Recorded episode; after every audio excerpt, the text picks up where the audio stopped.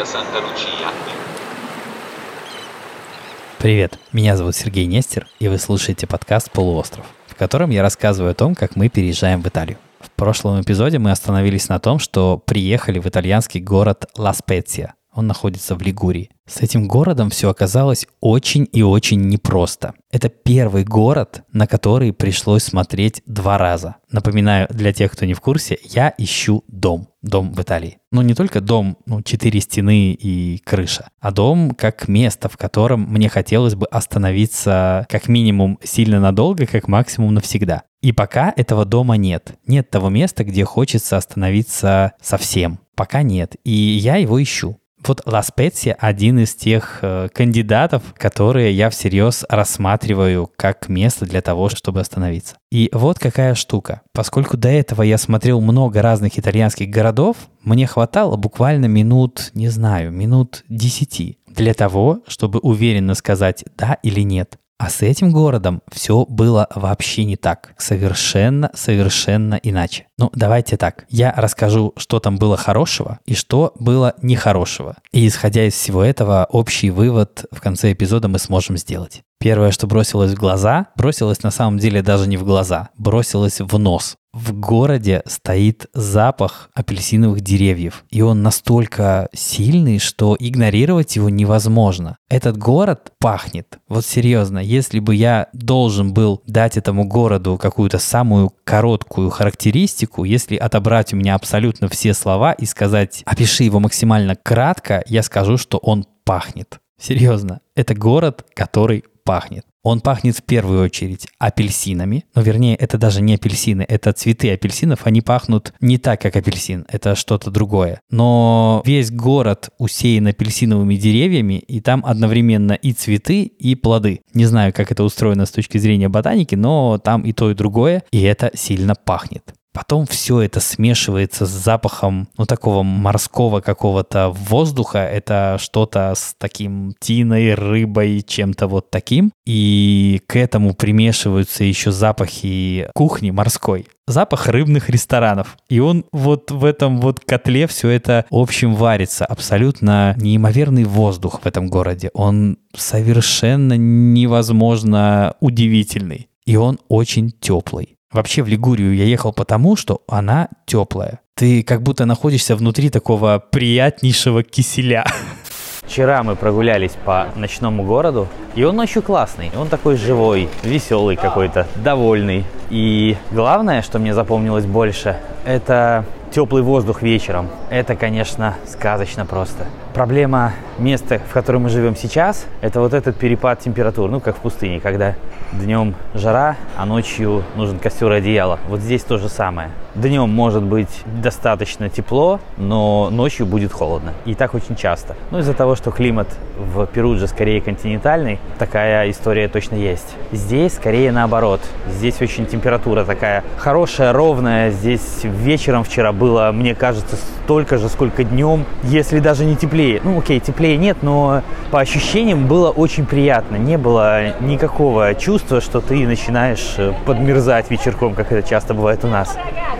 Вообще есть такая штука, как рейтинг городов. Я не знаю, как правильно называется, но вот этот город мы нашли именно так, по рейтингу. В общем, в рейтинге итальянских городов Ла-Специя находится достаточно высоко по разным параметрам. Там очень много метрик всевозможных, начиная от культурных мероприятий, от безопасности, городского транспорта, ну и так далее. Там очень-очень много и сложно написано. Ну, не сложно, но много пунктов, которые учитываются для того, чтобы вот этот рейтинг городу дать. Возможности для работы, коррупция, ну все-все-все. В общем рейтинге итальянских городов он находится, я не помню, к сожалению, на каком месте, но достаточно высоко. В общем, это было таким компромиссом, как мне казалось потому что вообще город номер один по климату в Италии, а для меня климат очень важный момент, это город-империя, который находится сильно левее. Я уже в прошлом эпизоде об этом говорил, он находится скорее ближе к Франции, там, к Ницце, чем к Тоскане, как, например, Ла-Специя, вот тот самый город, в котором мы сейчас находимся.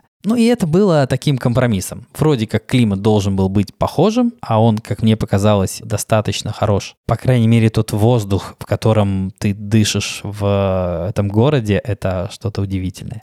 Я решил сходить на главную площадь города Ла-Специя Это площадь Гарибальди. Догадаться несложно. Мне кажется, каждая вторая площадь и улица в Италии называется улицей и площадью Гарибальди. На втором месте Данте. Ну, хотя сложно. Может быть и наоборот. Ну, ладно. Центре есть такой фонтан странной формы. Но зато, в отличие от перуджинского фонтана, он открыт. И можно буквально задницей сесть на этот бортик, сидеть и наслаждаться бульканем воды. В общем, ничего себе, мне нравится. Атмосфера в городе достаточно легкая. Люди, мне кажется, достаточно приветливые. В общем-то, атмосфера хорошая. Здесь легко дышится и приятно находиться. Так вот, давайте тогда закончу рассказывать о хорошем, а потом перейдем к плохому. В городе совершенно невероятный рыбный рынок. Но он не только рыбный, он рыбный и овощной, и фруктовый, но мне больше запомнилась рыбная часть. Потому что в городе, в принципе, с рыбой все прекрасно, и она на вид такая свежайшая. Она лежит и на тебя смотрит. Прямо, да чувство такое, что она за тобой наблюдает с этой ледяной подушки, на которой лежит. Она прямо такая, ну, блестит вся, она очень свежая, и прямо это видно. Для этого не надо ее там в руках крутить, для этого не надо, знаете, как есть всякие инструкции, как определить свежую рыбу, надо нажать там туда, нажать сюда. Ничего здесь нажимать не надо, она абсолютно свежая, совершенно очевидно. Мне кажется, слепой увидит, что эта рыба свежая. Мне показалось так. Я ее не покупал, потому что мне негде было ее готовить. Но купить то, что я видел, хотелось неимоверно. Она выглядит очень классно. Ну, там не только рыба, там все возможные морепродукты, кальмары, какие-то штуки, названия которых я даже никогда не слышал и так далее. Но выглядит это очень аутентично, очень классно. Та часть рынка, где продают овощи, тоже выглядит очень даже неплохо, но мне как-то вот запомнилась больше именно та часть, где продают рыбу, именно рыбный рынок. Я, кстати, в нашем канале, в телеграм-канале «Полуостров» выложу видео с этого рынка, и вы сможете посмотреть глазами то, что я пытался описать словами. Он хорош. Для того, чтобы найти канал в Телеграме, нужно просто ввести в строку поиска «Полуостров» и найдете. В городе, кстати, огромное количество велосипедов, в отличие от горной Умбрии, в которой я живу, где велосипеда я не видел с тех пор, как здесь живу. В городе есть электронные табло на остановках, я обратил внимание. Я никуда не ездил на автобусе, ходил пешком. Но на остановках есть электронное табло. У нас, например, здесь нет. И вот еще такой момент. Люди много бегают. Люди бегают в каком-то совершенно огромном количестве. Это выглядит так, как будто полгорода все время бежит. Ну, во всяком случае, в первой половине дня. После обеда нет. Но с утра это впечатляюще выглядит. Такое ощущение, что бегает каждый второй житель города. Ну, мне нравится, ничего. И, кстати, в отличие от тех людей, которые бегают, которых я мог увидеть и сказать, да, много людей бегают, в этом городе еще много людей читают. Но я не очень видел читающих людей. Это скорее один из рейтингов, который говорил о том, что этот город крайне читающий. Я видел даже какую-то социальную рекламу, направленную на то, чтобы люди продолжали это делать. Но вот если верить рейтингам, это город, который читает. Это тоже интересно. А еще я постригся в китайской парикмахерской. Да-да, меня стриг китаец. Удивительная вещь со мной сейчас происходит. Я стою в очереди в китайскую парикмахерскую. Серьезно, у нас проблема в Перудже со стрижкой. Парикмахерских мало, они дорогие, странные, ну, в общем, не очень обстоят дела с этим хорошо. И вчера вечером, гуляя по Ла Специя, я увидел парикмахерскую и решил, что надо бы сегодня заскочить туда, раз уж проездом. И вот, жду очереди. На самом деле место очень популярное, народу до черта. Жду не только я. Ну, это дает мне основание надеяться на то, что все будет хотя бы неплохо, если и не хорошо. Ну, там вообще не было никого, кроме китайцев, ну, внутри, как персонала. Но все люди, которые пользовались этими услугами, были итальянцами. И я решил, что, ну, если итальянцы готовы рискнуть, то почему бы мне не рискнуть? И я рискнул. Забегая наперед, скажу, что стригли меня примерно минуты четыре. Это происходило крайне быстро. Это просто какой-то Эдвард руки-ножницы стриг меня. Руки летали, волосы летали, все летало. У меня есть такой легкие претензии к качеству этой стрижки. Ну, где-то там что-то могло бы быть поровнее, как-то так. Ну ладно, бог с ним. В общем-то, постригся и постригся. Я почему туда пошел? Потому что в том городе, в котором я живу, в Умбрии, есть реально проблема с парикмахерскими. Их очень очень мало. Это либо такой барбершоп за какие-то безумные деньги, но на самом деле реально там стоит до черта, прямо слишком дорого, некомфортная цена. Либо какой-нибудь у нас есть парикмахер, такой старый дедушка. Я сомневаюсь, что он даже видит хорошо, честно говоря. Он достаточно такой престарелый сеньор, и я не рискнул к нему идти. Поэтому вот решил забежать туда. В очереди я познакомился с местным жителем, даже с двумя на самом деле разговорился. Достаточно люди открытые, с ними приятно общаться. Парень, с которым я общался, даже заявил о том, что у них в городе есть Uber. Я думаю, ну ни черта себе, есть у вас Uber. Да ладно. А он живет в Милане, хотя родился в этом городе, в городе Лас-Петия. И он начал гуглить, есть ли у них Uber, и выяснил, что нет, ни хрена Uber у них нет. Ему показалось. В общем, с Uber не вышло, Uber в городе нет. И это жаль. Вообще, мне кажется, одна из таких структурных, огромных проблем Италии – это отсутствие нормального такси. С такси беда вообще ужасная. Воспользоваться, в принципе, сервисом такси как сервисом просто ну, невозможно. Это долго, дорого, неудобно. Это вообще любые эпитеты, которыми можно награждать. Вот это вот все не работает. Это первое утро в городе Лас-Петсия. Ну, что я хочу вам сказать? Я хотел бы посмотреть на этот город внимательнее днем, потому что вчера, когда мы только в него приехали, мы днем по нему погуляли, и не то чтобы он понравился. Ну, вернее как, не то чтобы он понравился. Понятно, что все нравится, когда ты турист. Но если ты начинаешь выбирать действительно место, в котором собираешься жить постоянно, то многие места из тех, которые подходили, перестают подходить. Разумеется, твои требования становятся более сложными. Не то, чтобы они становятся выше, и не то, чтобы прямо уж громко называть их требованиями требованиями, но понятно, что ты начинаешь по-другому анализировать эту среду, в которую ты попал когда у тебя нет рисков, когда ты понимаешь, что, ну окей, если даже что-то пошло не так, я все равно через два дня улетаю, конечно, можно относиться к этому проще. Раз уж мы плавненько перешли к минусам, давайте к минусам. Мы остановились в отеле. Номер стоил где-то 80 евро двухместный. Он был вроде как с окнами, но на самом деле я бы сказал, что нет. Потому что окна выходили по описанию в Кортиле, Кортиле — это двор по-итальянски. Но этот двор — это самый узкий из питерских колодцев, если вы можете себе представить. Вот это он и есть. Это реально питерский колодец, буквально. Это он, только в диаметре меньше раза в четыре. Ну, такая вот труба внутри домов. Вот, собственно, в такой двор и выходило наше окно. Вернее, даже два, но выходили они на одну и ту же сторону, так что это было неважно, сколько их. С отелями, в принципе, в городе, мне кажется, беда. Они достаточно дорогие и достаточно плохого качества. В отеле у нас был бонус. Бонус — это бесплатные завтраки. Ну, там был такой ваучер на бесплатный завтрак. Ну, и мы решили, поскольку все-таки этот ваучер есть, ну, наверное, можно им воспользоваться. И там был указан адрес, по которому этот завтрак можно было получить. То есть завтрак не в самом отеле, а завтрак в кафе, который, ну, как-то аффилирован с этим отелем и, соответственно, предлагает этот сервис. Но мы решили, почему бы не сходить на завтрак. Кстати, мы собираемся на завтрак, потому что у нас есть два таких ваучера, талончика на бесплатный завтрак от нашего отеля. К слову сказать, отели здесь не очень. Мало того, мы даже почитали какие-то рейтинги, общие итальянские. По этому рейтингу, по качеству отелей, Ла Специя находится где-то далеко в заднице. И это абсолютно легко считывается по нашему номеру. Он не очень хреновенький номер, в общем, ни, ничего хорошего. Но поскольку я стараюсь к этому относиться очень легко и сильно не парюсь. В общем, какой есть, такой есть, и не переживаю на этот счет абсолютно. Это сухая констатация факта. Номер говно? Да, говно. Хочешь ты что-то здесь и сейчас менять? Нет, не хочу. Сейчас пройдет мужик с чемоданом, который гремит, как товарный поезд тут рядом. Вообще, я, кстати, заметил особенность такую в Италии, что из-за того, что кругом брусчатка, либо какое-то ее подобие, плитка со стыками, из-за этого любой человек, который передвигается по брусчатке с чемоданом, превращается в товарный поезд.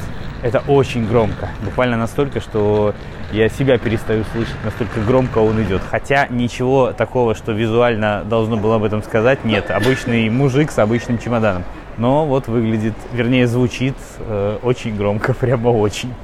А мы пошли на завтрак и поняли, что завтракать мы будем у нотариуса. Да, да, завтрак будет у нотариуса, потому что понять иначе это было невозможно. Там была здоровенная табличка с э, этим адресом, с этим номером дома и с надписью «Нотариус». Ну, короче, это было какое-то минутное замешательство, было совершенно непонятно, что с этим делать, а это достаточно, ну, не то чтобы далеко, ну, прогуляться пришлось. В общем, если бы мы понимали, что это настолько далеко, то никто бы не пытался даже этим завтраком воспользоваться, скорее всего. Но в итоге мы все-таки прочитали название заведения, загуглили и поняли, что это вообще не по этому адресу что действительно оно есть, действительно завтрак существует, но маленькая милая особенность, что это кафе находится совершенно по другому адресу, в противоположную от отеля сторону. Вот просто одно направо, другое налево. Вот так это было. Ну, в итоге мы нашли все-таки это кафе. Ну, было совсем недалеко от отеля, просто, как я сказал, в другую сторону, просто радикально в другую. И да, в качестве завтрака был капучино, и они называют теперь это здесь брioche. Брioche.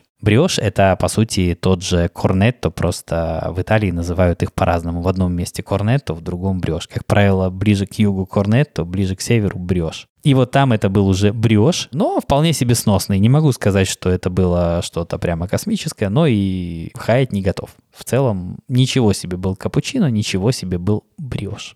Вот еще какая особенность, что по субботам пьют, но не едят. Это странно. Мы хотели в субботу что-то съесть. Мы ужасно проголодались, и мы начали бегать по городу, искать какой-то ресторан, где можно это сделать. И выяснилось, что все сидят с аперитивами, а ужин не начинается, хотя время было уже достаточно позднее. И во всех заведениях рядом все сидели и пили, никто ничего не ел.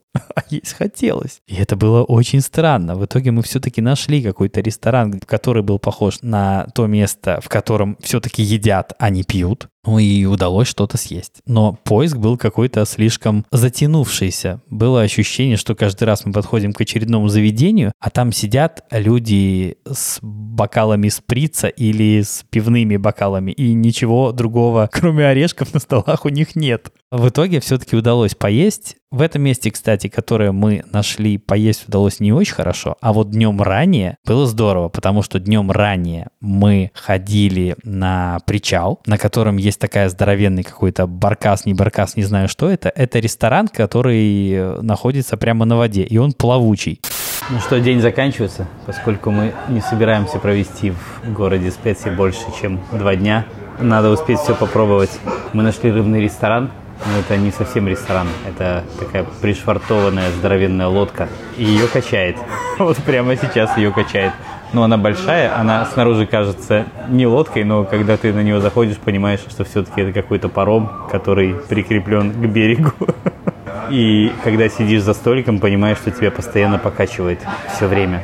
Ну, такое очень странное чувство, первый раз такое испытываю. И вот я жду свою фритуру Димары.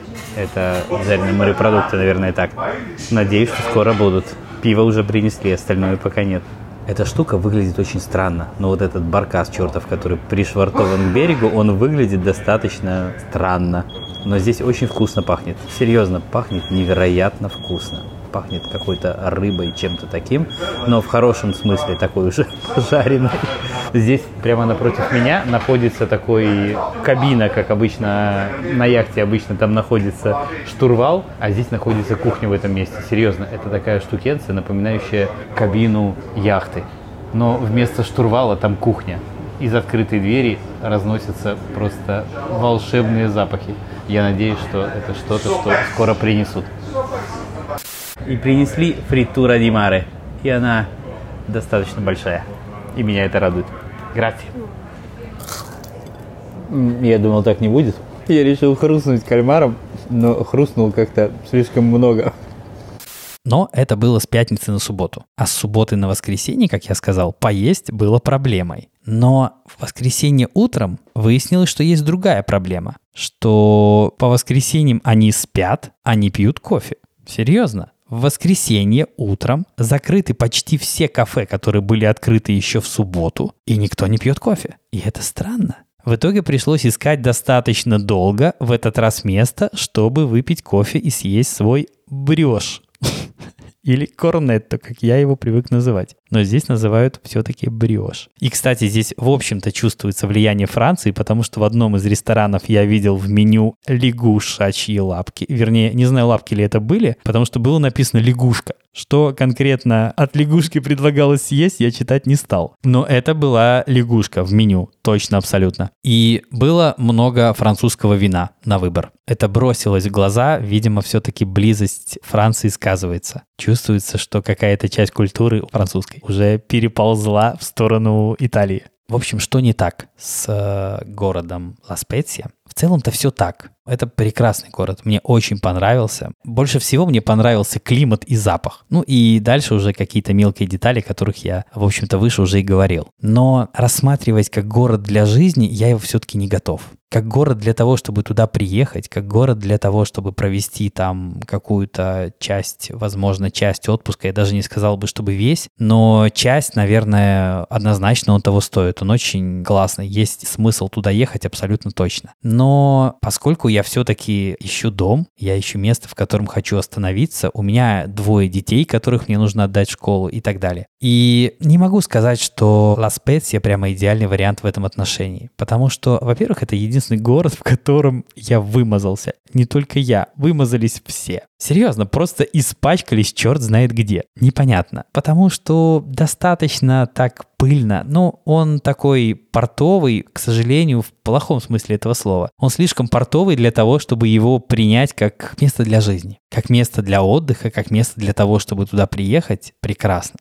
Но скорее здесь есть такая больше бытовая, что ли, проблема. Потому что я в любом из городов, в которых я приезжаю как раз с целью, чтобы найти в этом городе, увидеть в этом городе свой дом, я прихожу в спальный район и смотрю, как он выглядит. Потому что я понимаю, что, ну да, в некоторых из городов, вероятно, я мог бы купить квартиру и прямо в центре с видом на ратушу. Но в большинстве из них на самом деле нет. Да и хотел ли бы я это сделать, тоже не уверен. Скорее даже нет. Мне нравятся места, в которых живут люди, обычные нормальные люди, вот те же спальные районы, в которых живут обыкновенные итальянцы. Мне нравится, я хочу жить в таком же районе. Но проблема в том, что в таком же районе в городе Ла-Специи я не хочу жить. Он достаточно такой, ну, трешовый, что ли, в этом отношении. Не хочу обижать этот город и его жителей. Город прекрасный, еще раз говорю. Но просто не для этого. Не для того, чтобы остаться там вот совсем. Приехать – да, остаться – нет. Причем понять это удалось не сразу. Это единственный город, которому мы дали второй шанс фактически, потому что в первый день, когда мы приехали, мы приехали в пятницу, было ощущение, что вокруг какой-то там мусор летает, какая-то дичь происходит, непонятно что. Было какое-то ощущение такого прямо порта-порта, прямо... Нет-нет, решили сразу, нет-нет-нет-нет, что-то не то. В субботу утром все изменилось. На улицу вышли какие-то приятные люди, на улице стало чисто, на улице появилась жизнь, все поменяло. И мы подумали, блин, ну, наверное, да, смотри, да вроде и ничего. И этот рынок рыбный, который я обнаружил буквально вот в субботу утром, и мне показалось, думаю, ну, блин, как же классно. Когда в городе есть такой рынок, я буду сюда ходить. Это мое первое утро в городе Лас-Петсия. Было решено дать ему второй шанс. Прогуляемся еще до обеда, а дальше посмотрим. Дальше, скорее всего, поедем в один из городков Чинкве-Терре. В какой пока не решили, ну, что-то выберем. Может быть, даже в несколько. Пока четкого плана на день нет, ну, посмотрим. В общем, эта история с поиском места для жизни мне нравится. Мне кажется, что она похожа на такую большую интересную миссию, этим интересно заниматься. С одной стороны, это немного стрессует, потому что ты понимаешь, что каждый раз ты должен принять какое-то решение. Вот в этот раз да или нет. И это, ну, такая достаточно тяжелая штука в том отношении, что ты каждый раз боишься ошибиться. Каждый раз ты должен принять правильное решение и не принять неправильное. Но зато, как я сказал, это напоминает какую-то увлекательную игру. Ты должен победить, у тебя есть какое-то количество фишек, у тебя есть какие-то ресурсы, которыми ты должен распорядиться грамотно. Мне кажется, интересно. Но потом все равно все изменилось. К концу дня стало понятно, что все-таки нет. Но, повторяю, это единственный город, где не было понятно в первые 10 минут. Не было понятно в первые сутки, да или нет. Потом, в принципе, созрело какое-то понимание, что да, все-таки не оно, но не сразу. Это в первый раз такое. Мы, получается, приехали в Лигурию на три дня, пятницу, субботу и воскресенье. Пятницу и субботу мы потратили на то, чтобы попытаться понять город Ла-Специя. Выше я уже объяснял, что удалось понять. Но в запасе оставался еще один день, воскресенье, и мы решили потратить его на то, чтобы съездить в Чинкве-Терре. Это национальный парк, такие рыбацкие городки. Ну, их, судя по названию, пять, но мы съездили в два. Это Манарола и второй городок, который называется Вернаца. На городе Вернац я долго останавливаться не буду, потому что он мне не понравился. Причем абсолютно. Мне показалось, что это такая очень туристическая история, ничего уж очень замечательного я там не обнаружил. Кроме таблички на ресторане, где было написано большими черными буквами «Но кофе». Вернаться мне не нравится, ребята. Она очень туристическая, но настолько, что прямо пройти трудно. Протиснуться трудно, я бы даже так сказал. В отличие, кстати, от той же Моноролы, где, ну, она тоже туристическая, понятно, но она какая-то более пустая в хорошем смысле. А Вернаться совсем нет. Плюс я не заходил никуда поесть, особо желания нет, потому что цены какие-то совершенно запредельные, опять же, очень высокие. И на одном из заведений висит надпись «Но кофе» большими черными буквами. И мне она не нравится совершенно, вообще противоестественная какая-то для Италии. Так не должно быть. Ну, она намекает на то, что, ребята, пожалуйста, садитесь, заказывайте блюдо за 45 евро, и тогда мы вам рады. В противном случае мы вам совсем не рады. Ну, тогда я вам не рад. Город Монорола прекрасен. Он удивительный. У меня захватывало дух, серьезно. Я когда смотрел, я просто глазам не верил. Это какие-то совершенно невероятные скалы, невероятный этот грот, из которого время от времени выезжает поезд буквально из дырки в горе. Он приезжает, уезжает. Абсолютно ощущение чего-то неземного, что ли. Там даже вокзал — это такой просто отрезок рельсов и напротив море. Я даже сказал, что, наверное, так должен выглядеть вокзал в раю. Примерно так. Потому что там видна только лавочка и море, и больше ничего. Это просто вот море, небо и лавочка. Вот и весь вокзал. И это выглядит очень удивительно. Мне прямо зашло. Я сидел и думал, господи, как же это невероятно выглядит. Монорола начинает напоминать мне умбрийскую Перуджу. Мы спустились к морю, а теперь надо возвращаться по горе наверх. И она очень крутая. Так что надеюсь дойти наконец. Ну, на этом лигурийская поездка закончилась. Как я сказал, стало понятно, что Лигурия — это не тот вариант, который был нужен, но нет абсолютно ни тени сожаления о том, что мы туда съездили. Полной уверенности я пребываю, что эта поездка того стоила. Ну, поедем дальше. Я думаю, что в Италии достаточно городов для того, чтобы продолжить эту историю. Думаю, что что-то найдется. Не забывайте, пожалуйста, оставлять оценки и отзывы к этому подкасту на Apple Podcast, на любых других платформах. Это помогает другим людям этот подкаст услышать. А на сегодня все. А престо.